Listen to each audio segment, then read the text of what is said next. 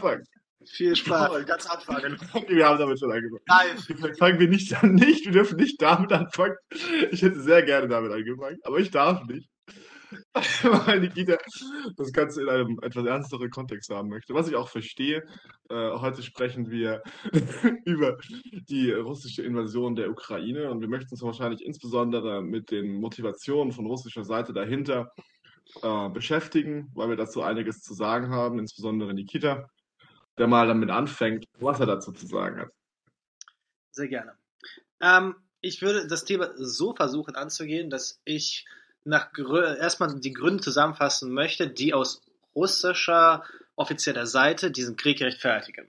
Das heißt, es gibt äh, eine offenkundige Rechtfertigung und Rechtfertigungsdruck auf die russische Regierung und ich würde es gleich zusammenfassen unter erstens Ideologie, zweitens Verteidigung der Ukraine, drittens Selbstverteidigung. Aber dann, neben den Gründen, die das russische Regime anführt, um den Krieg zu rechtfertigen, möchte ich auch noch Gründe nennen oder versuchen, diese Gründe zu, äh, auszuarbeiten, die ich noch nicht heraus in Folge Klarheit vor mir sehe, warum jetzt eigentlich, was denn eigentlich die kulturellen und anderen Faktoren sind, die diesen Krieg erst ermöglicht haben. Oder eben es eigentlich doch die Entscheidung eines Mannes war.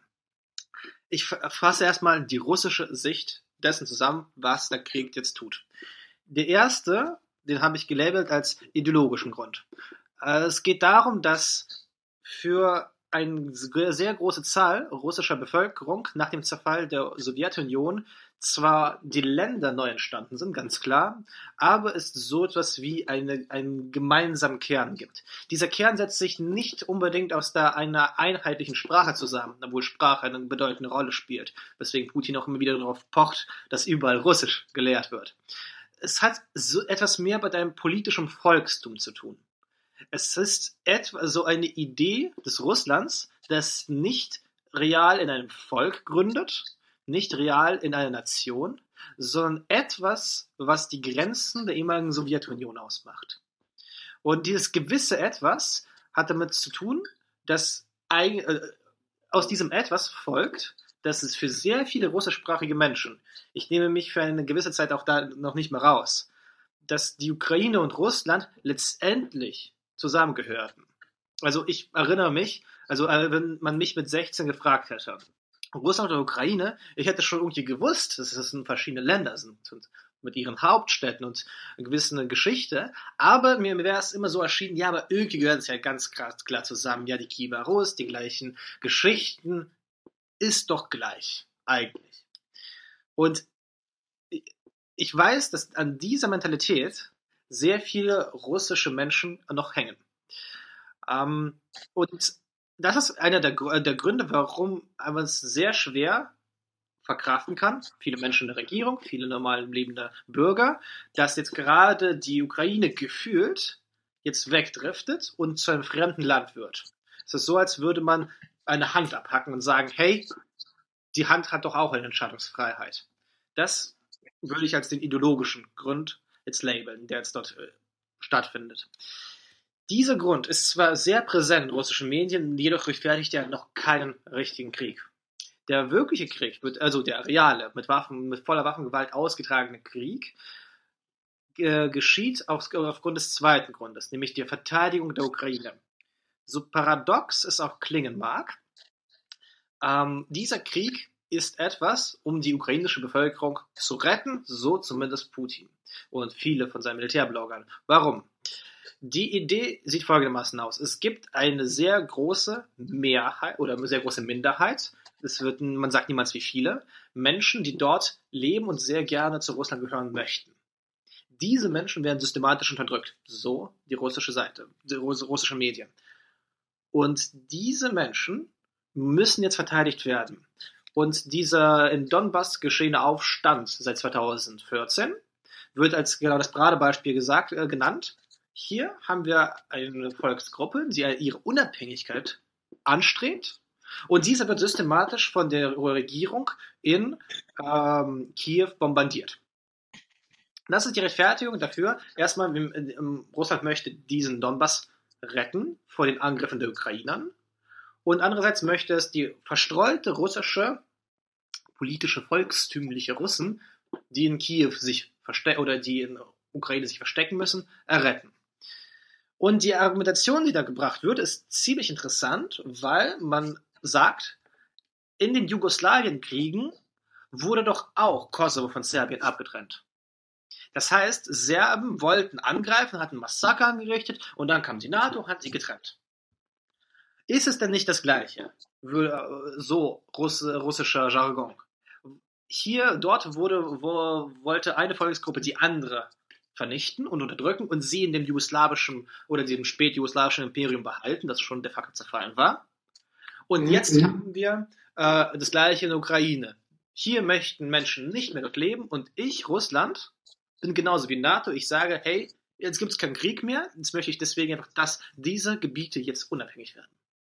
Das ist der Genozid an der russischen oder, oder, oder ethnisch russischen Bevölkerung quasi in der Ukraine, insbesondere in der Ostukraine der das, also der, der sich auch, also der das ist, was die, was die russischen Medien ganz gerne einen Genozid nennen, weil viele von, also viele fragen sich hier, sind die komplett wahnsinnig? Wovon sprechen die überhaupt? Davon sprechen die. Genau. Also der Flair ist, wir als Russland verteidigen die Ukraine, die von denen sehr viele nicht ihre Russität ausleben können. Aber wir können noch mehr über diese Gründe sprechen. Ich möchte jetzt noch den dritten Grund anführen, der scheint mir auch wichtig zu sein, um zu verstehen, was die Begründung ist. Nämlich, dass die NATO de facto wirklich immer näher kommt an Russland. Die, äh, die Idee ist, sieht folgendermaßen aus. NATO wird immer noch als, ein, als eine Bedrohung wahrgenommen. Sie hat Atomwaffen und ein sehr großes ähm, äh, militärisches Arsenal. Und die Tatsache, dass sie immer näher kommt, schafft äh, kreiert eine Form von Ängstlichkeit, ob gerechtfertigt oder nicht, bei russischen Menschen. Und es wird immer wieder damit argumentiert, dass die NATO schon bewiesen hat, dass es nicht völkerrechtlich abgesicherte Kriege zu führen bereit ist. Als Beispiel wird halt Irak angegeben und da, wo sie kein Mandat gehabt hat. Und natürlich die Desaster in Afghanistan. Zwar hatte man in Afghanistan ein UN-Mandat, trotzdem ist es zum Desaster ausgeartet. Der Vibe der da genannt wird, ist, die NATO hat de facto schon gezeigt, dass sie zu Angriffen bereit ist. Und jetzt kommt sie immer wieder zu uns. Wir möchten eine Pufferzone haben. Ähm, das ist halt so dieser dritte Grund, nämlich der Selbstverteidigung, wie ich ihn versuchen werde. Genau, wie ich es äh, gelabelt habe. Also der erste wäre der ideologische. Wir sind doch alle Ukra wir sind doch alle Russen oder Ukrainer. Es ist, wir, sind doch alle Teil des großen Ganzen. Wieso wollt ihr dann weg? Wir, wir, wir dürft ihr es doch. Ähm, der zweite Grund, also übrigens, äh, spannende Sache. Als Putin ähm, die Ukraine angegriffen hat, hat er einen, äh, einen Satz, ich weiß nicht, ob zitiert oder erfunden, Nравится, не нравится, терпи моя красавица. Ein Vergewaltigungssatz, tatsächlich, der so viel sagt wie, ähm, ob es dir gefällt oder nicht, ertrage es, meine Hübsche. Ja, also, genau. Du also das, ist ein, das ist ein, der perfekte, das ist ein perfektes Zeichen für die dunklen Seiten der russischen Mentalität. Das ist, das, das ist ein perfektes Wort. Genau. Also, ähm, ja, und das ist halt das, das Ideologische. Dann die, was jetzt gerade am meisten produziert wird in Medien, ist, die, die versuchen, die staatliche Version mitzutragen, ist, der Staat verteidigt, Russland verteidigt die Ukrainer. Und der dritte Grund ist ähm, die Selbstverteidigung vor NATO und vor den möglichen Angriffen. So, ich weiß nicht, das ist gerade, das scheinen mir die drei Gründe, die treibend sind, sowohl für, die offiziell auch verlautbar werden. Mhm, das sind die, die, ich würde das auch, auch die offiziellen Gründe nennen. Das sind auch die, also ich meine, die Gründe sind ja auch wesentlich plausibel. Ähm, ja, ich bin, also sagen wir so, die, die, derjenige, der psychologisch am motivierendsten ist, meines Erachtens nach, ähm, für die breite Bevölkerung quasi mitzuziehen, ist, glaube ich, tatsächlich eher der erste Grund. Also das, was du genannt hast, im Sinne von, die Ukraine gehört eigentlich zu uns. Politisches also, Volkstum. Was? Hm? Politisches Volkstum. Politisches Volkstum. Das ist tatsächlich etwas, so, so die, ich, ich habe zumindest das Gefühl, zumindest ist auch mein Eindruck von, von, den, von den Russen, mit denen ich gesprochen habe, dass äh, die, also die prinzipiell wahrscheinlich hinter einem solchen Krieg stehen würden. Ich habe mit den, mit den meisten von ihnen habe ich 2018, 2019 gesprochen. Da ging es nur um die Krim und die äh, Sachen im Donbass. Ähm, und ihre, ihre Ansicht war meistens zu sagen, wir verstehen gar nicht, was mit den Ukrainern los ist. Die, gehör, die gehören doch zu uns. Wir sind wie Brüder und jetzt hören sie, wollen sie keine Brüder mehr von uns sein. Ähm, und die, das ist, das ist ein Versuch, das ist ein Versuch des, des Westens, die, die, die, die, die Ukraine uns, uns, uns wegzunehmen oder quasi die, diese, diese, diese, diese Menschheit, diese Menschen uns zu entfernen. Das, ist, das geht dann in den, in den, in den, geht dann quasi in dieses NATO-Ding rein. Aber ich sehe, ich sehe, ich sehe vor allem diese sehr starke, starke Sorge, ähm, quasi einen Teil der eigenen Identität zu verlieren an das andere, an das andere Lager, an den Westen.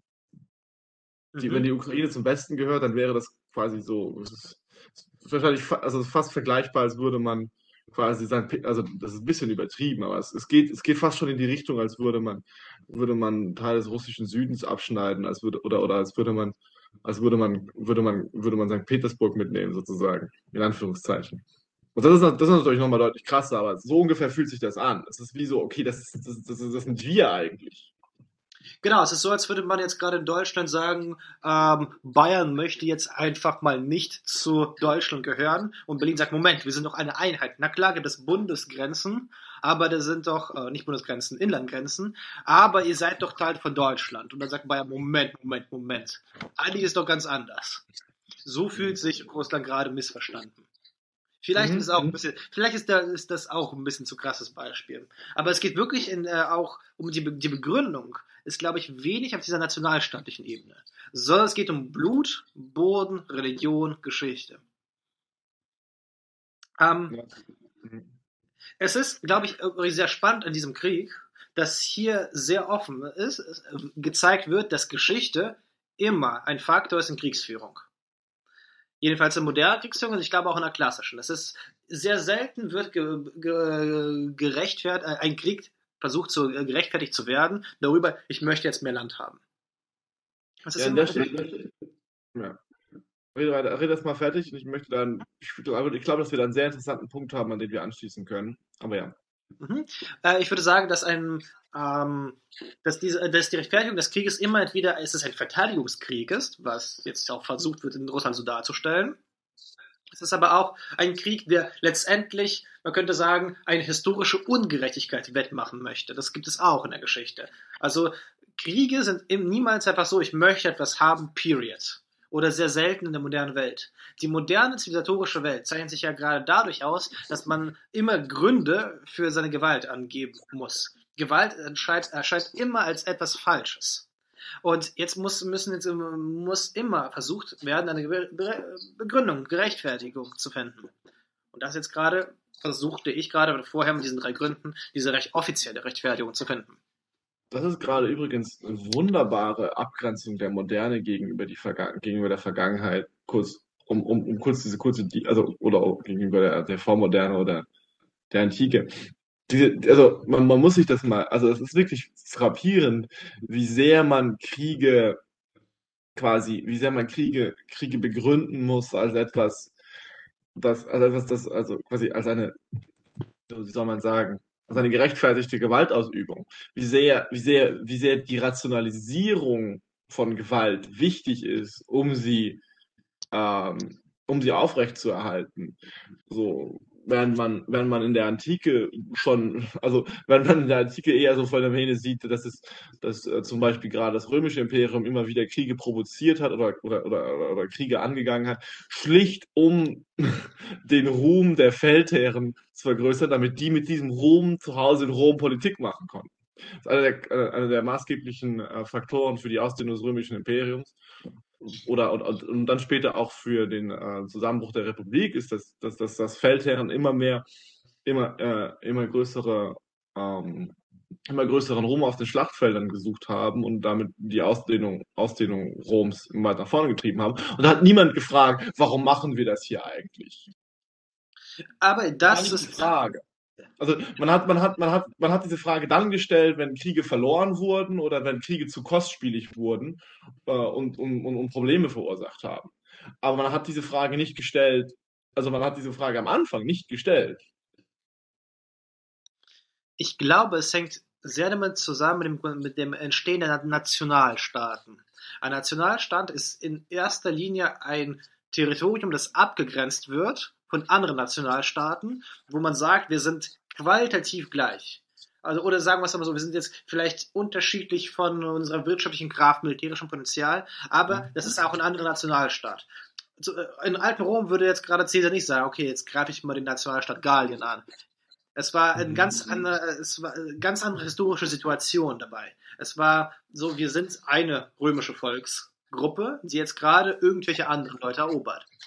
Die wir stoßen ins Barbarenland vor. Ich glaube, da der klassische, stimmt, das, das ist das Zweite, was man hier darf nicht vergessen darf. Es gab den, das Narrativ des Barbaren, oder das, das ist quasi in der, in der, in, in, in der abgewandelten äh, Form noch bei, in dem Narrativ des Wilden in der Kolonialisierung gibt das ist gerade, wo ich eigentlich hingehen wollte, dass ähm, das Narrativ war, warum können wir jetzt alle nach Amerika gehen? Naja, weil das Land noch keine Nationalstaaten hat.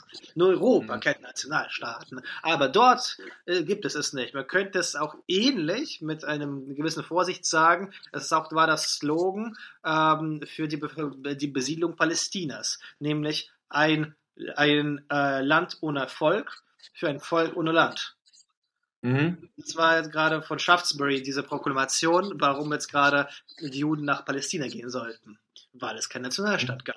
Und jetzt zurückgebunden an unsere Anfangsdiskussion, es ist der Unterschied zwischen Moderne oder unserer neuzeitlichen Verfasstheit der gesamten Welt heute und der Antike oder meinetwegen auch der Kolonialzeit ist, dass es, es gibt kein Fleckchen Erde, das nicht in National, einem Nationalstaat gehört, jetzt mal ausgenommen Antarktis. Ähm, und diese und genau die, äh, das schafft die Notwendigkeit, wenn man Kriege führt, dafür diese Kriege auch in gewisser Weise zu rechtfertigen. Also im Ersten Weltkrieg war, war die Rechtfertigung immer sehr kompliziert, aber letztendlich haben alle nur verteidigt. Das ist ja das Witzige daran. Ähm, mhm. Im Ersten und Zweiten Weltkrieg gab es so etwas, kam wieder ein Rückfall internationaler Staaten an eine Blut- und Boden-Ideologie. Und mhm. heute in der Ukraine haben wir den Versuch, den, den Krieg auf beide Arten zu, äh, zu rechtfertigen. Andererseits ideologisch, es sind doch wir alle, es gehört uns. Andererseits aber gibt es auch sehr starkes Verteidigungsnarrativ. Wir Russen sind umzingelt mit, äh, mit einem ähm, Messer am Hals. Ich hörte dort so eine Metapher, warum äh, so, so äh, die Metapher geht folgendermaßen. Du gehst nach Hause in dein Haus und vor dir, vor deinem Haus steht ein Mensch mit einem Messer. Du gehst vorbei und gehst in dein Haus hinein und gehst in dein Zimmer. Am nächsten Tag, wenn du nach Hause kommst, kommt, ist der Mensch schon vor dem Fahrstuhl mit dem Messer und wartet auf dich. Du gehst dann vielleicht nimmst die Treppe. Am dritten Tag kommst du vorbei und siehst diesen Menschen mit dem Messer direkt vor deiner Haustür. Dann haust du ihm eine rein.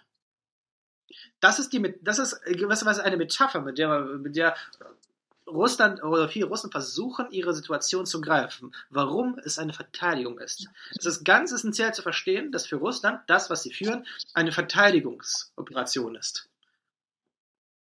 Und es hat auch ein, also es hat auch einen Sinn, das als Verteidigungsoperation zu begreifen, wenn man, also wenn man sich anschaut, dass es zum Teil seitens Amerika durchaus auch eine aggressive Russ Russlandpolitik gibt. Das kann man, also das kann man auch sehen, dass da durchaus nicht unbedingt immer auf der, nicht, nicht unbedingt immer auf, auf einer, sagen wir mal, ähm, man hat, man, man beharrt schon auf einer, sagen wir mal, ein, also einer, einer Einkesselung und einem Containment und man hat viele, man hat viele Policies auf, äh, aus dem Kalten Krieg auf Russland hin übernommen. Und man kann sich die historische Frage stellen, da müsste man genauer hinschauen, das weiß ich nicht so genau, ob quasi wer das angefangen hat. Sind das, sind das, sind das russische Aggressionen gegenüber, äh, gegenüber, ihren, gegenüber ihren ehemaligen Mitgliedern in, in der Sowjetunion, die, das, die dazu führen, dass man davon ausgeht, dass Russland immer noch eine militärische Gefahr ist, gegen die man sich einen strategischen Vor äh, Vorteil äh, schaffen möchte? Oder geht es darum, oder ist quasi dieses alte Denken von, wir brauchen, ein, wir brauchen einen fundamentalen strategischen Vorteil gegenüber der Sowjetunion oder, oder gegenüber Russland, äh, und wir, wir bauen deshalb unsere strategische Position so gut wie möglich aus. Ob das nicht, also ich glaube, dass das durchaus ein, ein Narrativ bei den Amerikanern ist und durchaus eine, eine Strategie von ihnen ist. Insbesondere glaube ich, dass sie in das Machtvakuum nach dem Zerfall der Sowjetunion einfach reingestoßen sind und sich genommen haben, in Anführungszeichen, in ihre Bündnispartnerschaften, was sie kriegen konnten. Und diese, das, das, also das, was da passiert ist, führt natürlicherweise zu einem Bedrohungsgefühl. Da kann man nicht, also also ja, kann man, kann man, kann man, also kann man, kann man verstehen, möchte ich nur sagen. Ich finde da immer, also ich finde, das ist der, der stärk, also wie gesagt, das ist immer der, der, der, der, der stärkste Rechtfertigungsgrund, den ich, den ich, den ich den Russen geben kann, dafür, dass sie sich bedroht zu fühlen.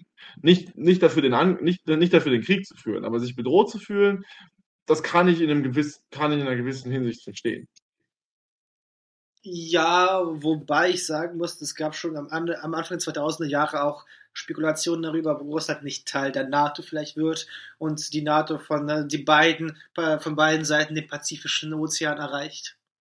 Und es ist es ist schon es ist auf jeden Fall fraglich, wie, ob jetzt gerade wirklich die, äh, die, diese Grund gegeben wurde, dass man sich bedroht fühlt. Aber das ist vielleicht eine andere Geschichte. Ich würde vielleicht noch mal kurz äh, darauf, hinaus, ich, äh, erstmal äh, darauf hinweisen, warum diese drei Rechtfertigungsstrategien doch nicht funktionieren. Mhm. Ähm, ich würde versuchen zu sagen, dass dieser, dass da der Grund, dass das dass Ukraine zu Russland gehört, ist nicht deswegen falsch, weil es, weil jetzt gerade, weil es geschichtlich nicht stimmt, also es ist so, dass jetzt gerade Ukraine eine andere Geschichtsschreibung hat als Russland eine Geschichtsschreibung hat, in der Ukraine sich selbst als unterdrückt seit mindestens 800 Jahren von Russland sieht, also seitdem die Mongolen weggezogen sind. Das ist schon ziemlich hart. Also wenn man jetzt 600, 700, 800 Jahre in die Geschichte greift, um den jetzigen Konflikt zu, zu ergründen, das hilft sehr wenig weiter. Was, wo was wir eher haben, ist, dass wir einen völkerrechtlichen Vertrag hatten, nach dem Zerfall der Sowjetunion, wo die Grenzen anerkannt waren von allen Seiten. Und um jetzt gerade so ein bisschen zurückzugraben, Putin, ob es dir gefällt oder nicht, ertrage es meine Liebe. Also es ist, es wurde halt unter, unterschrieben. Und diese Missachtung dieses Vertrages führt einfach dazu, dass da ein von, all, von allen Leuten von der UN-Charta ratifizierte Grenzen die Russland und Ukraine alle unterschrieben haben, missachtet werden, dann ist es ziemlich egal, was jetzt gerade wer zu wem gehört. Unsere Begründungsstrategien in unserer heutigen Welt sind Verträge, die von Seiten freiwillig eingegangen worden sind. Und das ist, das ist der Fall gewesen. Ähm, Russland könnte jetzt natürlich behaupten, dass, äh, genau, die zweite, äh, das zweite Argument ist halt die Verteidigung. Einer von Russlands Argumenten ist auch, dass die Ukraine keine legitime Regierung hat, weil sie im, zu Maidan-Zeiten gestürzt worden ist.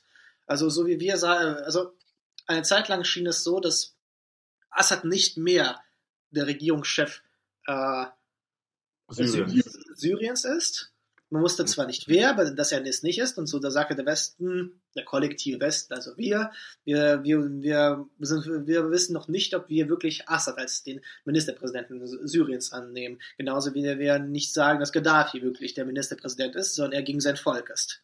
So ähnliches Narrativ hat Russland auch aufgebaut, dass der eigentliche Präsident gestürzt worden ist, im Exil ist, also bei uns in Russland, und dass äh, wir jetzt Ukrainen helfen, gegen bestimmten Militärputsch und gegen diese Waffengewalt zu verteidigen. Ähm, jetzt könnte man sehr viele Details anführen. Ich würde auf eine Sache aufmerksam machen, die mich sehr bestärkt daran zu sagen, dass das ein ganz anderer Fall ist. Nämlich, es gab seit diesem Militärputsch, man könnte es auch sagen Revolution, Maidan, einen friedlichen, eine friedliche Übergabe der Wahl, äh, Übergabe der Macht. Wenn da ein Putsch an der Macht ist, dann ist diese Macht immer hierarchisch weitergegeben worden in allen Beispielen der Geschichte. Das heißt, du hast eine Militärjunta, die jetzt gerade regiert und unter sich ausmacht, wer wohin geht, oder du hast einfach bestimmte Dynastien, die einfach dort entstehen. Aber in Ukraine hattest du einfach einen gewählten Präsidenten, Poroschenko, und dann hattest du jetzt gerade mit äh, Zelensky eine Wahl von einem anderen Menschen. Und das ist gerade, glaube ich, ein Zeichen von Demokratie, dass jetzt gerade eine friedliche Machtübergabe möglich ist. Und weswegen eigentlich das ukrainische Volk sehr wohl mitbestimmt, wer da ist. Mhm. Ähm, Und das jetzt vielleicht noch zu einem leichten Punkt, warum, äh, warum Russland sagen könnte, es verteidigt noch die russischen Russland in der Ukraine, nämlich dass äh, de, de, facto wird wirklich äh, der russische Sprache in, Russ in der Ukraine etwas marginal gehalten und Leute, die sich auch zu Russland bekundet haben, auch vor dem Krieg, waren nicht gern gesehen. Meine Reaktion darauf wäre nur zu sagen, dass es ganz normal ist, in in Staaten, die das Gefühl haben, von großen Staaten verschluckt zu werden, einen sehr großen antinationalistischen Impuls gegenüber diesen Staaten zu entwickeln. Ähm, das heißt, es. Gut, kann man, kann man, kann man einerseits sagen, also, also grundsätzliche, also die grundsätzliche Tendenz, den ukrainischen Staat zu nationalisieren und quasi da auch eine, eine also und zum Beispiel auch die ukrainische Sprache äh, gegenüber der russischen stärker in den Vordergrund zu rücken, ähm, und, und auch teilweise Phänomene von Ultranationalismus, eben aufgrund dieser, also eben aufgrund der sehr starken nationalen Erzählung, die die äh, Ukrainer auch aufgebaut haben in der, in der, in der realen Unterdrückungsgeschichte oder in den realen, sagen wir mal, in ihrer, sagen wir, wir können es auch eine reale Leidensgeschichte ja. äh, nennen. Wenn, also, ich würde sagen, der Holodomor wäre, wäre wahrscheinlich auch, auch, auch woanders äh, in der Sowjetunion passiert, wenn das halt die Kornkammer der Sowjetunion gewesen wäre. Das ist mein, meine Vermutung. Also, ich sage, sage nicht, dass das eine, ich sage nicht, dass das eine der, eine der, der, äh, der schlimmsten, sagen wir mal, äh, Völker, einer der schlimmsten Völkermorde des 20. Jahrhunderts ist. Es handelt sich, das Problem ist nur, ähm, also das, das, Problem ist nur, das Problem ist quasi, also es ist nicht wirklich ein Genozid, es ist quasi ein Genozid im Sinne des Ausmaßes, aber ich glaube nicht, dass er sich explizit gegen das ukrainische Volk gerichtet hat. Das, ist auch, das sind auch sehr interessante Diskussionen hier, die man hier führen kann. Also was man auf jeden Fall sagen kann, ist, dass hier, dass, dass, es, dass es auf jeden Fall eine Gruppe gibt, die auf der ukrainischen Nationalidentität beharrt und sehr stark auf ihr beharrt. Mhm. Und die, die auch natürlich mit all den extremen Tendenzen kommt, die, ähm, die, die mit so, mit so einem Nationalstaatlichkeitsdenken äh, einhergehen. Das kann man, kann man einfach so sehen. Aber das, das, also das Ding ist natürlich auch immer hier an der Stelle, in so einem Konflikt kommt man immer leicht auf die Idee zu sagen, okay, wir haben jetzt eine gute und eine schlechte Seite, aber es gibt halt auf, auf beiden Seiten immer Menschen, die Fehler machen oder Menschen, die auch, die, die gewisse Dinge zu weit treiben. Also keine Frage, man sollte nicht Ukraine ja. glorifizieren, ähm, wie man halt wie sehr wenig Sachen glorifizieren sollte. Äh, was man der Ukraine sehr gut ankreiden sollte, ist, dass sie einfach wirklich diese Fähigkeit zur Verteidigung und zu diesem blinden, also sehr starken Aufopferungswillen, ihre Land zu beschützen. Mhm. Also an der Stelle sieht man aber auch, dass, dass quasi, dass man dieses, dieses, dieses grundsätzliche, diesen grundsätzlichen Charakter von Nationalstaatlichkeit. Das ist übrigens interessant, wenn man sich jetzt die Frage stellt, wann emergiert quasi, wann, wann ist die kritische Masse an gemeinsamer Erzählung erreicht, die es rechtfertigt, daraus einen Nationalstaat zu machen? Ähm, Ey, das ist ein super Punkt, weil jetzt gerade aus dem Krieg wird jetzt ukrainische nationale Identität gestampft. Also das ist gerade die Art und Weise, warum Ukraine niemals russisch wird, weil dieser Krieg ist ein, das ist ein Befreiungskrieg für Ukraine. Das ist der große vaterländische Krieg, wenn man es mit Augenzwinkern sagt, für die Ukraine. Die äh, Russland.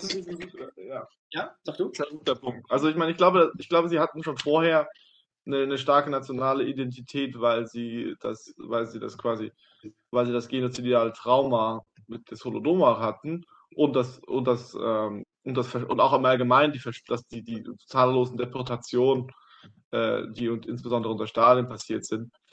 Ähm, damit, damit hat man schon, also damit, damit ist schon ein relativ starker starke Sache da. Und man muss aber auch nicht vergessen, dass ich das, ich glaube, dass, dass ich das, also dass ich das in Stufen aufgebaut habe. Ich glaube schon, ich glaube, die erste große Bewegung in die Richtung waren schon vor, war schon vorher die, waren, waren insbesondere auch die Maidan-Revolution, plus dann, plus dann die ganze, die ganzen Geschichten in der Krim und mit der, mit der Krim und äh, mit dem Donbass, die dazu, die, die auch dazu geführt haben, Russland als Gegner wahrzunehmen, gegen den man sich als Nationalstaat aufstellt.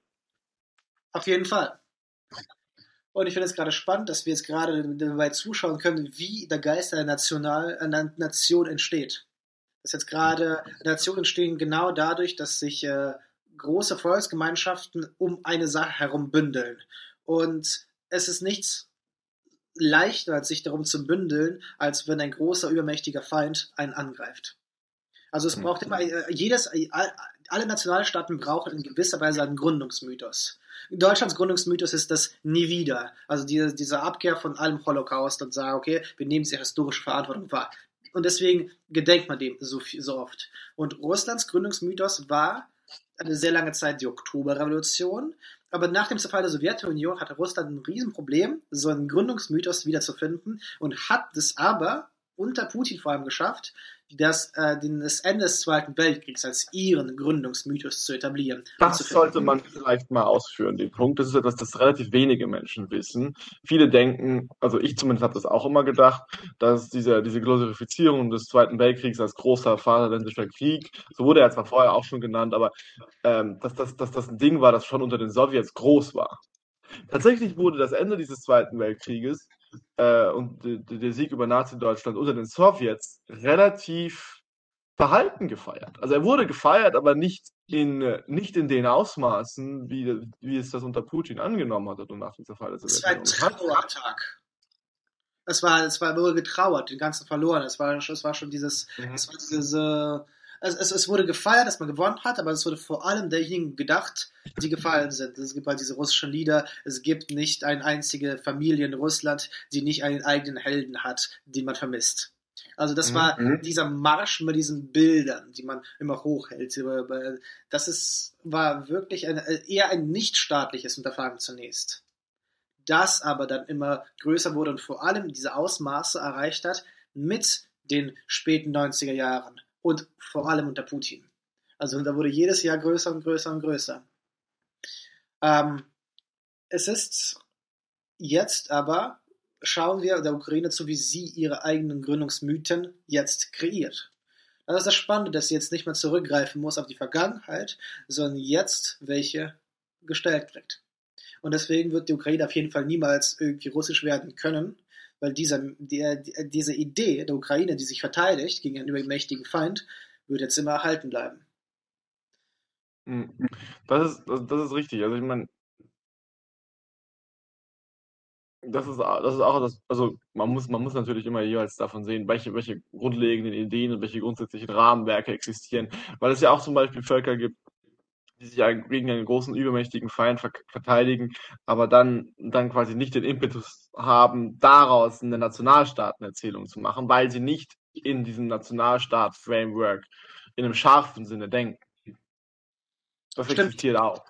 Also ja. ich, mir fällt mir fällt kein konkretes Beispiel rein, aber ich würde zum Beispiel sagen, es ist den, den, zum Beispiel, man könnte zum Beispiel sagen, dass es den Taliban in Afghanistan nicht so wichtig ist, einen Nationalstaat zu haben. Es ist ihnen wichtig, einen islamischen Staat zu haben und das ist eine ganz hat eine ganz andere Struktur.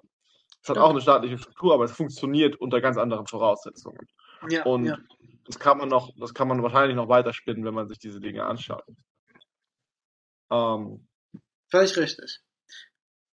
So, das ist, also das ist so ein, das ist quasi diese, diese, diese, diese große allgemeine äh, Perspektive auf den, auf den Krieg und die, sagen wir mal, Rechtfertigungsstrategien, die hier angesetzt werden. Eine Sache, die mich sehr interessieren würde, ist quasi, ähm, es gibt ja immer diesen, also man kann sich ja immer diese Frage stellen, was ist die, in Anführungszeichen, was ist die wirkliche Motivation der Akteure? Und ich stelle mir, ich stelle mir manchmal die Frage, ob es überhaupt eine sinnvolle Frage ist, das zu stellen, weil man, also gerade in so in komplexen Staatsgebilden, feststellt, okay, mh, hm, vielleicht kommen, vielleicht kommen einfach mehrere Akteure ja. zu einem Konsens unter verschiedenen Narrativen, unter verschiedenen Interessen. Hm, was ich, also ähm, was ich damit sagen möchte, ist vielleicht, also quasi, was ich damit sagen möchte, ist vielleicht, vielleicht hat quasi der, also vielleicht hat äh, quasi Putin hat vielleicht einen eigenen Grund dafür, diesen Krieg anzufangen, aber er hat diesen anderen Grund oder hat andere Gründe, die, die für das, die dem, die dem russischen Volk passen, auf jeden Fall mit verwenden können. Und also zu gut, es handelt sich ja auch um einen Kompromiss- und Aushandlungsprozess. Also quasi um einen genauen Grund zu identifizieren, ist vielleicht auch gar nicht äh, eine lösbare Aufgabe, weil sehr viele verschiedene motivierende Faktoren in verschiedenen Gruppen mit verschiedenen, äh, die, die auch verschiedene Agency haben, also die eine verschiedene Macht haben quasi. Also dem, dem, dem, dem russischen Volk in Anführungszeichen muss ja mehr etwas verkauft werden oder muss ja mehr etwas plausibel gemacht werden und dafür gesorgt werden, dass sich kein großer Widerstand gegen die Idee regt, während äh, zum Beispiel die russischen Militärs äh, im, Gegensatz, im Gegensatz dazu eine klare, ähm, eine klare Vorstellung davon haben müssen, was dieser Krieg soll, äh, von einer geostrategischen Perspektive. Äh, Schätze ich mal. Ja, äh, vielen Dank für diesen Über diese Überleitung. Ich wollte es auch tatsächlich machen. ähm, es ist so, dass ich zunächst gerne unterscheiden würde zwischen Grund und Grundlage. Nämlich, es, äh, Gründe sind etwa die Motivation. Ich habe gerade, davor habe ich versucht, über Motivation zu sprechen, die jetzt gerade öffentlich diskutiert werden. Und jetzt könnte man sagen, es gibt versteckte Gründe als versteckte Motivationsquellen, äh, wie Machterhalt der Elite zum Beispiel. Äh, Grundlage hingegen wäre für mich so etwas wie, wie ist diese wie, ist, wie sind diese russischen Kulturmerkmale aufgebaut, dass sie es ermöglichen, dass Russen zusammen in den Krieg ziehen. Genau, das ist, das ist ein guter Punkt. Nämlich quasi, es, es ist so, ich glaube, es ist für Deutschland eine super dumme Idee, den Krieg anzufangen, damit, damit Olaf Scholz an der Macht bleibt. Ja. Also, um es, um um es, also, um, um, um, um, um, um zu verstehen, dass quasi, also, also, das, also vielleicht ist es nicht mal so eine dumme Idee, aber es ist quasi, also, die, ähm, also quasi die, die, die, die, die Rechtfertigungsschemata sind anders. Und das heißt so gut Deutsch, quasi, wenn ich, wenn ich, wenn ich Leute, wenn ich Leute um, um, um etwas herumtrommeln möchte, muss ich, also quasi um eine Einheit zu erzeugen, die mich als äh, die mich als Führer wertvoll macht, äh, da muss ich die Leute natürlich um etwas trommeln, um etwas trommeln, an das sie alle glauben können. Aber in, in also jetzt zum Beispiel in Deutschland glauben so wenige Leute an den, den Sinn von insbesondere Angriffskriegen. dass man, also ich würde sagen, also ich würde sagen, dass man kriegt man, man kriegt davon, man könnte dann durch, durchaus einen gewissen Einigungseffekt erzeugen, aber er wäre so stark unterlaufen von den letzten 70 Jahren bundesrepublikanisches Narrativ, dass man da nicht wirklich, dass man damit kein Pferd gewinnt. Damit keinen Blumentopf gewinnt. Also kurz, also das, das meinst du mit Grund und Grundlage, schätze ich mal. Genau. Nämlich, dass, dass du quasi, okay, ich möchte das machen, aber wie sorge ich dafür, dass, dass die anderen Akteure mit dem Boot sind? Genau. Das meine ich damit. Und ich meine auch noch einen weiteren Aspekt damit, nämlich wie ist es möglich, dass diese, dass die Grundlage, äh, wie ist es möglich, dass Russen überhaupt äh, letztendlich den Krieg mitmachen? Dass es mhm. wirklich nicht Putins Krieg ist, sondern dass eine, dass eine nicht unerhebliche Mehrheit. Also das heißt, äh, es ist sehr schwer, Zahlen zu schätzen in so einem Regime, aber dass mhm. sehr viel äh, Öffentlichkeit, wirksame und populäre Menschen einfach sich dafür äußern. Oder man könnte entweder so argumentieren in diesem Fall, entweder Russen sind wirklich, viele von denen wollen den Krieg, oder, was aber auch ein spannender Punkt wäre, viele wollen ihn nicht, aber es gibt halt manche, die sich gegen den Willen vieler durchsetzen können. Wollen wir mhm. vielleicht damit anfangen? Also, wenn wir jetzt den Grund und Grundlage trennen.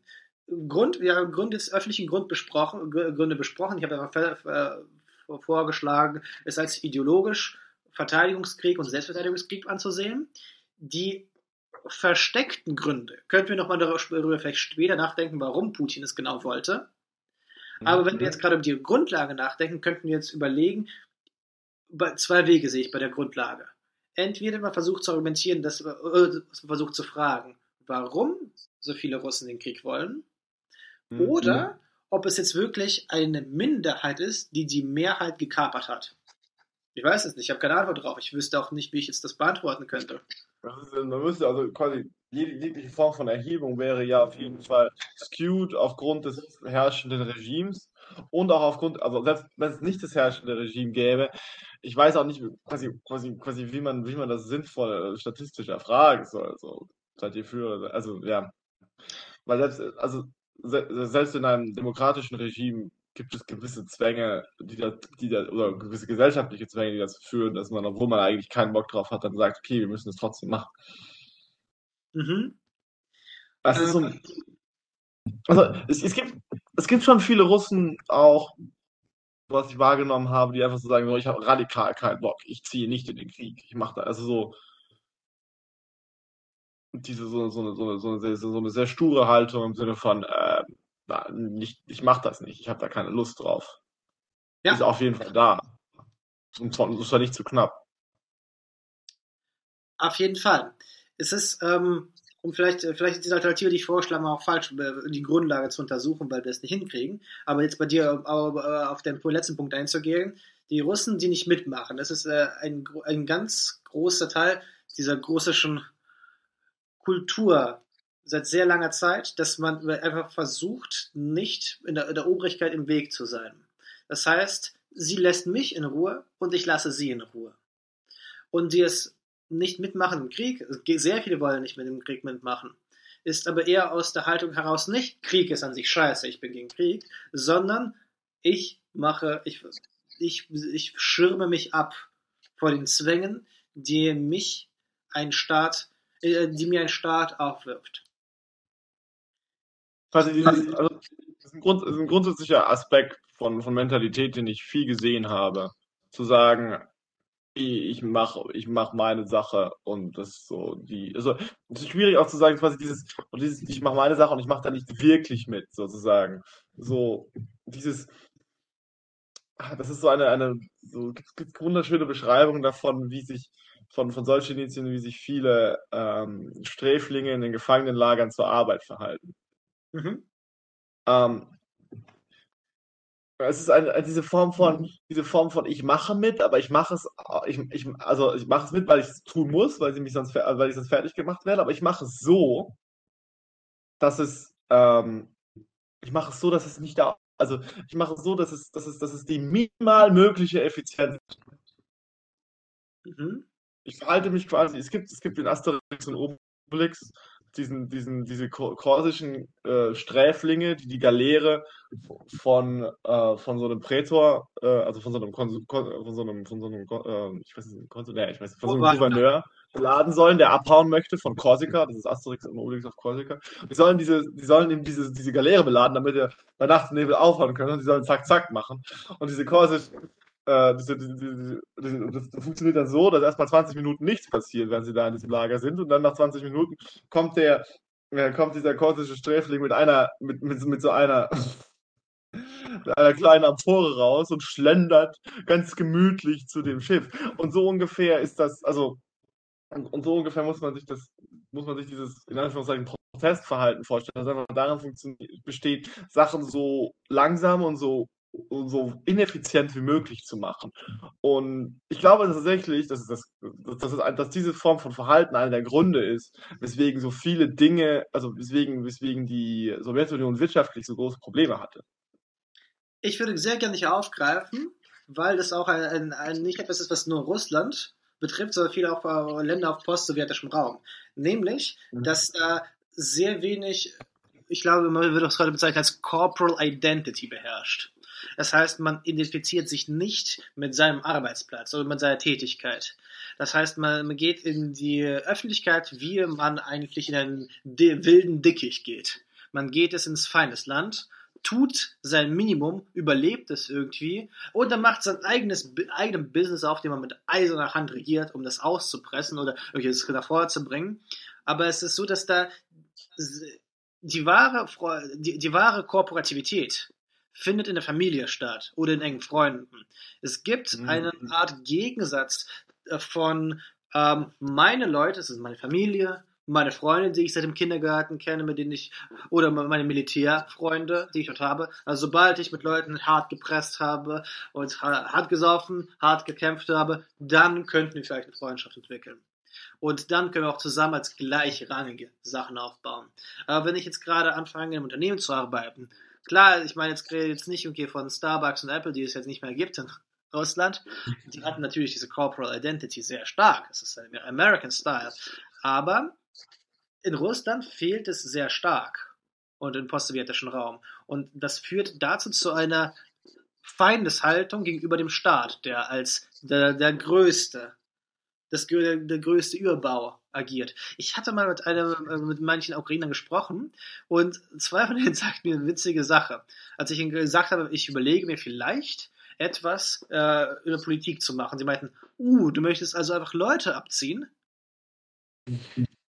ähm, das ist halt so, so, so ein bisschen, du gehst in die Politik und wenn du das machst, bist du kein, kein ehrenhafter Mensch.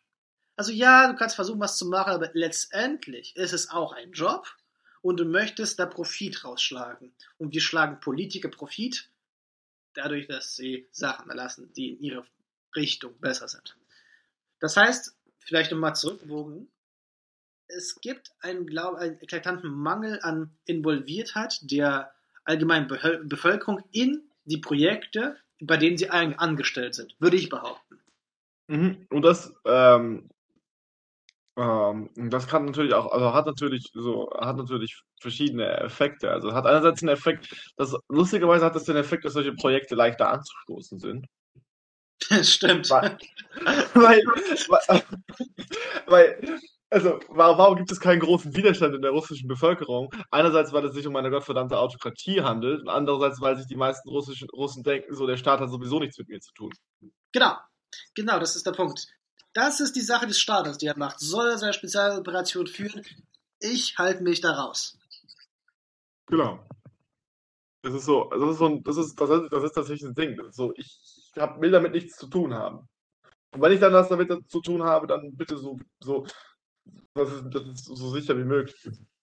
Das ist halt Diese, ja. Genau, also sagen wir mal so, ähm, an der Stelle würde ich kurz einhaken. Das ist natürlich auch, das ist das natürlich für alle die, die den, das gilt natürlich nur für alle die, die nicht ein starkes nationales, eine starke nationale Identität, starke nationale russische, slawische Identität fahren. Da gibt es schon einige. Da muss ich, muss ich, muss man, muss man insofern relativieren. Ja, es gibt einige, aber ich bin trotzdem der Meinung, dass es, ähm, sie schreien sehr laut, sind aber wirklich nicht die Mehrheit. Also es gibt Leute wie Dugin, die irgendwas schreiben, aber wer, wer liest schon Dugin, aber alle kennen Dugin. Ähm, mhm.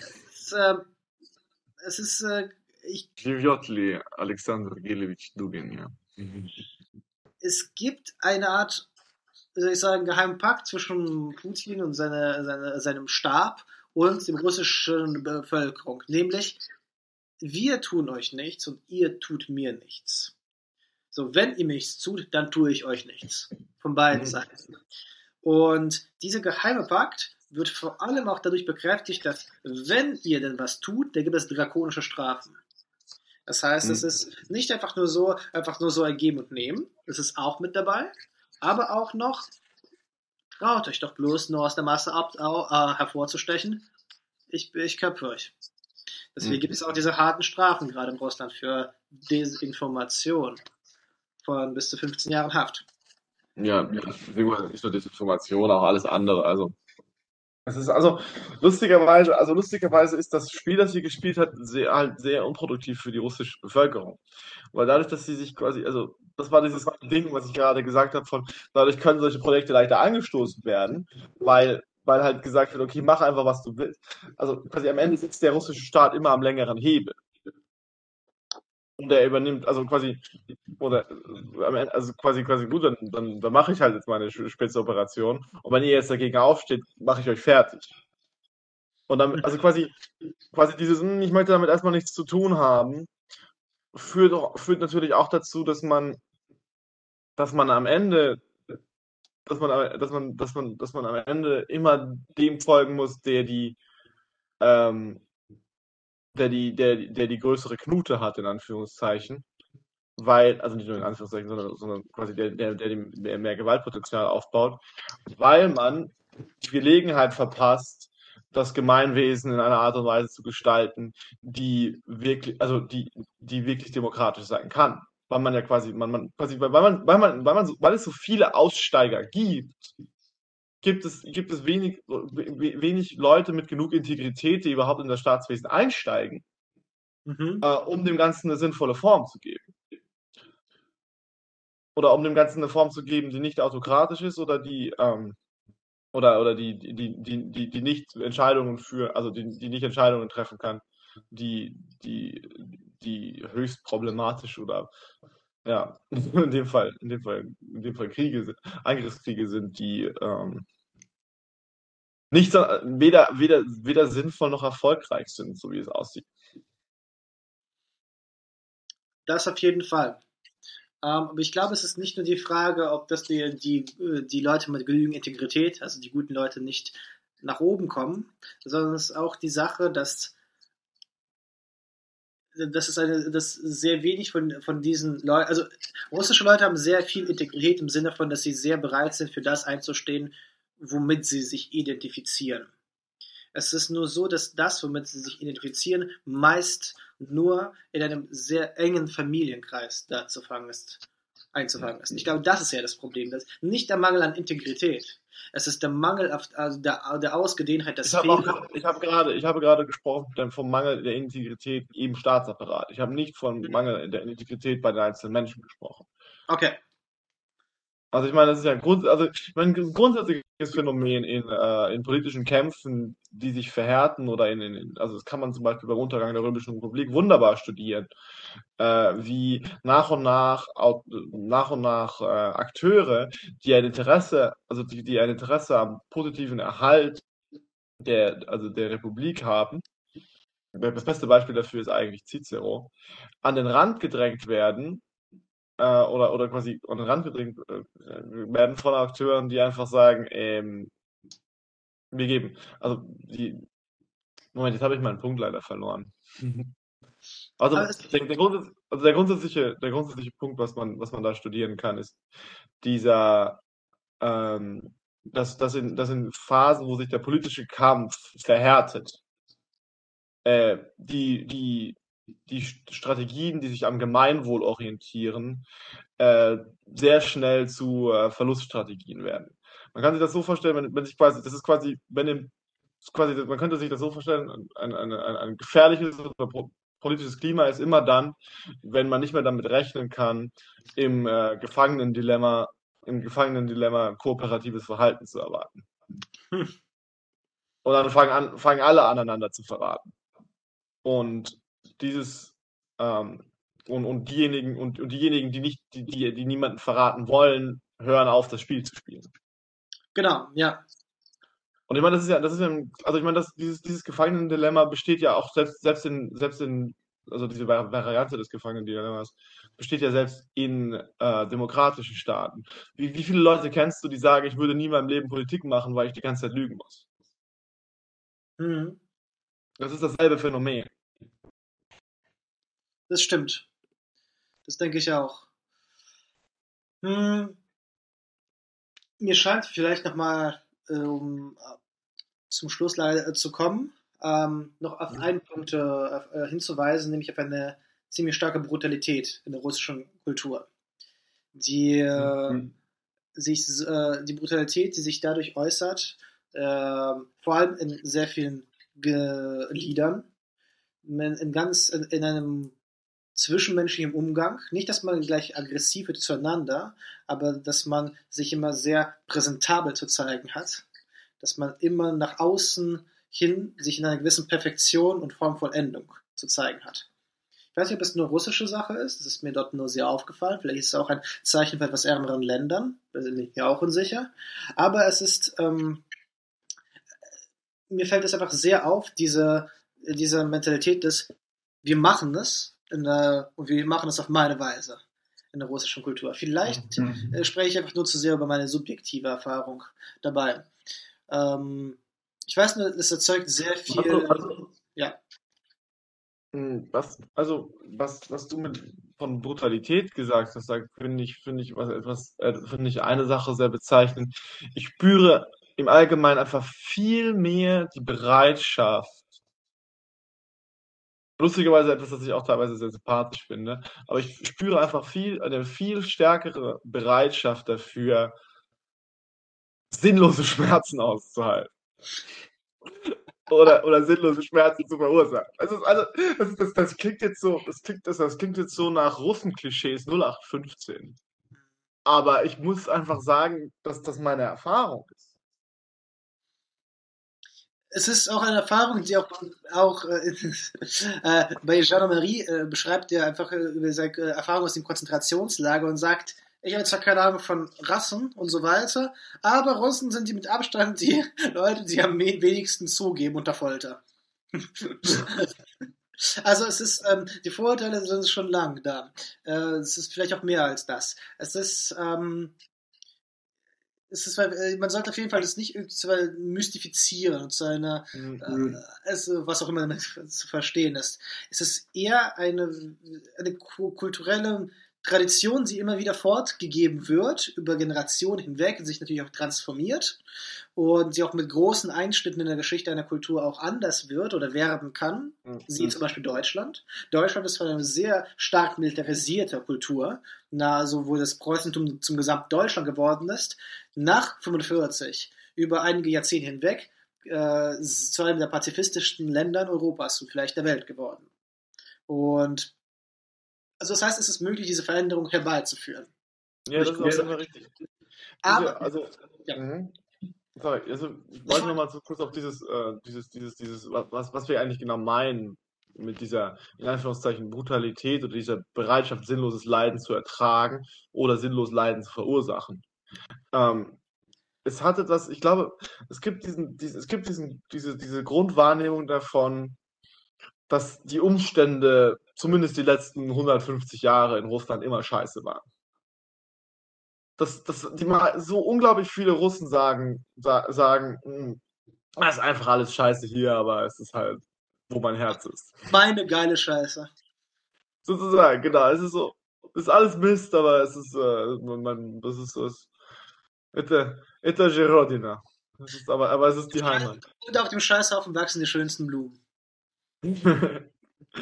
genau, und das ist dieses, dieser, ähm, also ich meine, das, das ist einfach auch ein Erfahrungswert, weil tatsächlich, sagen wir mal, so die Armutsverhältnisse den, im, im, späten Zarenreich, im Gesamten die Verhältnisse in der Autokratie, später dann, später dann die Leiden des, des, des Bürgerkriegs ähm, nach, der, nach der Oktoberrevolution und dann, dann der ganze Kommunismus.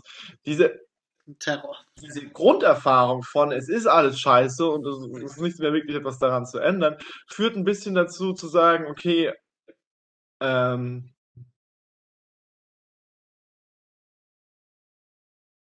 das ist halt wie es ist und das, ist also das Gefühl, führt zu einer Abhärtung gegenüber den Verhältnissen, die einfach sagt, wenn das die Regeln sind, dann spiele ich einfach nach diesen Regeln. Und diese, das heißt zu gut Deutsch, ähm, das heißt zu gut Deutsch, dass ich dann auch keine Probleme, also dass ich, dass ich dann keine Probleme habe, mich absolut, äh, mich, also mich, mich, mich, mich, mich, mich amoralisch zu verhalten oder, oder in, in, in bestimmten Fällen Gewalt einzusetzen, etc. pp. Dieses, also quasi diese, diese, diese Grundstimmung von die Verhältnisse sind hoffnungslos. Und, und, glaub, was? Sind hoffnungslos und unfair, führt bei vielen Menschen, das ist natürlich auch nicht alle, das ist ja nicht der, nicht der einzige kulturelle äh, Verhaltensstrom, den es, den, es, den es bei 140 Millionen Menschen gibt. Das wäre ja sehr seltsam. Aber es führt zu dieser, dieser gewissen Grundhaltung von, von so, so, so, so, eine Art, so, eine, Art Doubling Down darauf. Es ist scheiße und deswegen macht es noch schlimmer. Das ist so ein. ja. Das ist etwas, das sichtbar ist. Es ist sehr sichtbar. Und ich glaube, es hängt auch damit zusammen, ich kann jetzt gar nicht sagen wie, aber dass Russland es leider niemals geschafft hat, eine intellektuelle, kritische äh, Schicht zu entwickeln, die sich, die ähm, über die über die aktuellen politischen Verhältnisse informiert, kritisiert, versucht zu verändern. Also das, was man letztendlich als die Aufgabe eines Intellektuellen ansieht zu sagen, man, man, man ist involviert in ein, oder vielleicht nicht um intellektuellen, aber so polit, na doch, es ist intellektuell im Sinne von, es ist ein, sind Menschen, eine Schicht von Menschen, die sich mit politischen Sachen beschäftigen, diese auch versuchen zu verändern und vor allem auch mit mit der großen Bevölkerung auch in Einklang zu bringen. Und das war. Ich glaube, ich glaub, wir hatten einfach nie einen Staat, der gut genug dafür war, diese Menschen äh, produktiv einzuspannen. Das kommt auf dieses Ding zurück. Oder also, oder, zu, oder sie zu ertragen. Also einspannen und ertragen. Das gehört in dem Fall beides dazu. Ähm, das geht zurück auf dieses, dieses Ding, was ich vorher angerissen hatte, dass quasi insbesondere, also das, das, ähm, dass wenn, wenn, wenn ein gewisser Kipppunkt von Negativität erreicht ist, man die, man, man die, man, man quasi aus den, man quasi aus dem, aus, das Spiel verlässt. Und zum Beispiel verlässt man dann einfach das Spiel der öffentlichen Diskussion, weil man feststellt, dass man, dass man sowieso noch auf die Schnauze kriegt. Und spannenderweise war es trotzdem immer in, russische, in russischen Intellektuellen immer ganz wichtig zu fragen, wie können wir zum Volk durchdringen? Genau, vielleicht wegen dieser Trennung ähm, von Dek Dek Dekabristen am Anfang des 19. Jahrhunderts bis Leuten, die die Befreiung der Leibeigenschaft gefordert haben, bis hin zu dem silbernen Zeitalter der russischen Literatur, wo einfach all die, die ganzen Künstler auch Politiker oder Intellektuelle waren und Philosophie entwickelt haben. Aber es war halt niemals so, dass diese, diese Menschen waren zu ihrer Lebzeit niemals durchgesickert in all, na, vielleicht Majakowski, aber es war dann nicht niemals so, dass diese Menschen diese aktive politische Rolle eines Kritikers des Regimes eingenommen haben oder einnehmen haben können über lange Zeit. Mhm. Sie wurden sehr schnell mundlich gemacht. Und mhm. das heißt, es gab äh, eine sehr große Hoffnung der Gorbatschow und in den 90er Jahren und auch 2000er Putin-Jahren, dass das möglich ist. Und es gab ganz viele Bewegungen dazu. Es gab, es gab, es gab eine sehr große aufstrebende Mittelschicht in Russland. Das alles mhm. ging wahrscheinlich im Jahre 2000, äh, im Georgienkrieg zu Ende. Ja, man könnte sagen, Georgienkrieg oder 2014, ist nicht ganz, nicht ganz sicher. Also, eine Frage, über die wir, wir sind jetzt auch langsam am Ende der Zeit, aber eine Frage, über die wir zum Beispiel noch gar nicht gesprochen haben, ist die eine Frage, also noch nicht, die wir nur angerissen haben, ist die interessante Frage, wie autokratisch ist das Regime Putin eigentlich? Oder, oder was verstehen wir unter dieser Autokratie hier? Also, was also, ich damit meine, ist, ja. Also ich mein Vorschlag wäre zu sagen, Autokratie ist erstens da, wo Minderheiten nicht zu Recht gekommen, äh, nicht zu ihrem Recht kommen lassen, nicht respektiert werden, die keine mhm. Vertretung im Parlament finden zum Beispiel. Es gibt eine sehr mhm. große äh, Minderheit, mindestens in Russland, die gegen Krieg sind, aber sie finden null Vertretung in der Duma, dem russischen Parlament, weil die ganze Duma stimmte dafür. Das heißt, eine Autokratie ist da, wo die Minderheiten nicht vertreten werden können in dem politischen Spektrum. Würde ich als erstes Merkmal mir auftun.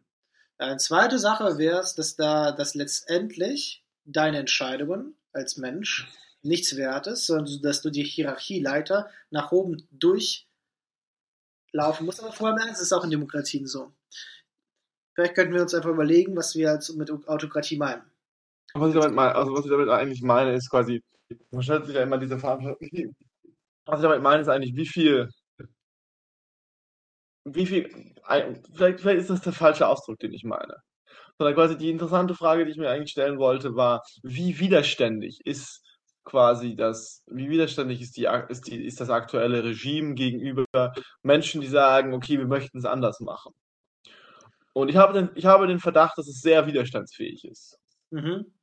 Mm, so, ich hatte, also, so, ich hatte, ich hatte, ich hatte in der, in der, in der, in der, Zeit so von 2012 oder so, als ich angefangen habe, über irgendwas nachzudenken, bis, bis, bis eigentlich zu diesem Krieg, hatte ich immer den Eindruck, dass es sich um so eine softe Autokratie handelt. So eben, eben genau um dieses, ihr lasst uns in Ruhe, wir lassen euch in Ruhe. Ähm, und, und wo, wo quasi dann nur die Leute, die wirklich zum, zum Angriff geblasen haben, äh, ihre Dosis Plutonium oder Novichok abbekommen haben.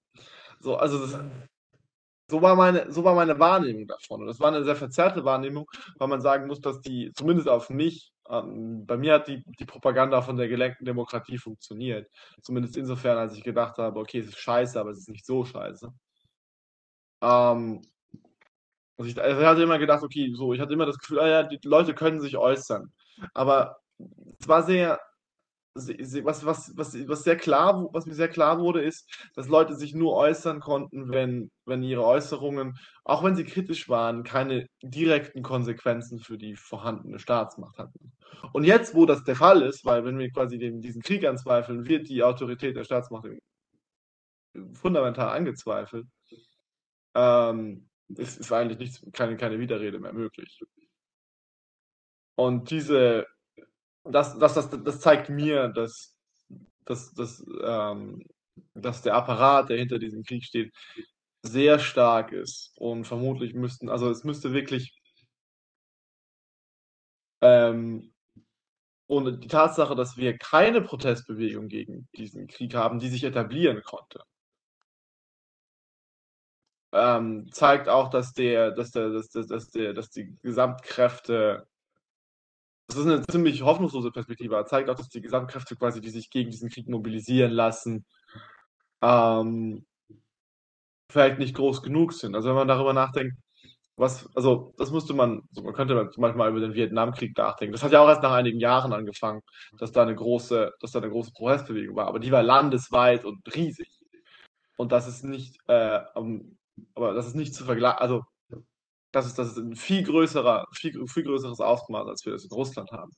Es wird jetzt interessant sein, die nächste Zeit zu beobachten, wie sich diese Haltung dazu verändert oder ob wir angesichts der anhaltenden militärischen Verluste Russlands ähm, einen quasi eine Aufgabe sehen könnten. Das ist so, also quasi von Seiten der Staatsmacht. Das ist so, ja, ich, ich sehe eigentlich keine, ja. Weil, weil in der aktuellen Situation sehe ich keine.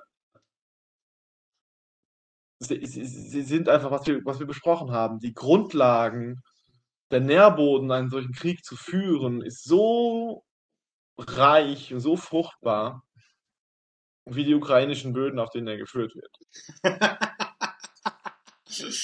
ja. also, also, das, ist, das ist eine sehr traurige Tatsache. Also, es gibt, aber es ist, ist ähm, es ist für die meisten Russen